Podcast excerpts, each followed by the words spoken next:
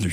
Clair, net, précis. Allez, on décrypte ensemble euh, maintenant un sujet d'actualité et on s'intéresse aux césariennes ce matin. Tom, un acte chirurgical qui n'est pas pratiqué, c'est assez amusant, avec la même fréquence suivant les régions en Suisse. Effectivement, et aussi euh, surprenant que cela puisse paraître, au même titre qu'il a pu exister un Graben sur tout un tas d'objets soumis à votation. On a eu l'exemple tout récemment avec la réforme de l'AVS où il y a eu un vrai fossé entre les romans et les alémaniques.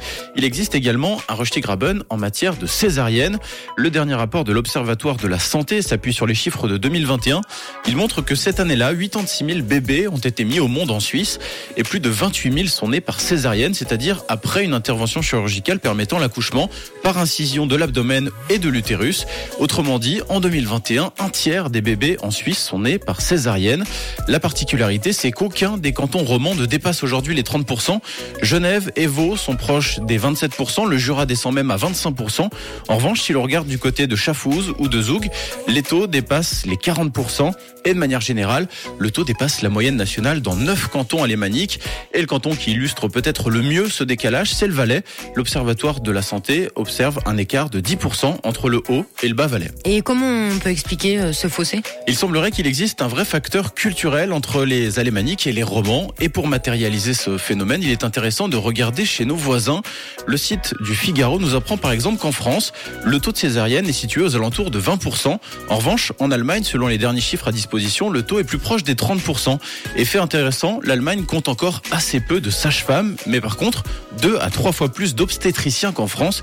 C'est-à-dire que la proportion de sages-femmes et d'obstétriciens pourrait avoir un lien avec le taux de césarienne. En clair, moins il y aurait de sages-femmes et plus il y aurait de césariennes.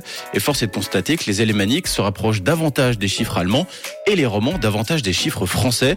Autre point avancé qui n'est pas incompatible avec cette théorie qui voudrait que la césarienne soit culturelle, la formation des professionnels de la santé qui pratiquent voire recommandent cette intervention Interrogé cette semaine au micro de la RTS au sujet de l'écart entre le haut et le bas Valais, le médecin cantonal valaisan Eric Masseret explique que ces écarts peuvent être la conséquence de formations différentes. Donc c'est une autre forme de culture, de pratique qui peut varier d'un côté à l'autre. Les Vaudois sont plutôt formés au CHUV, les Genevois au HUG, alors que les Hauts-Valaisans viennent plutôt de formations suisse-alémaniques.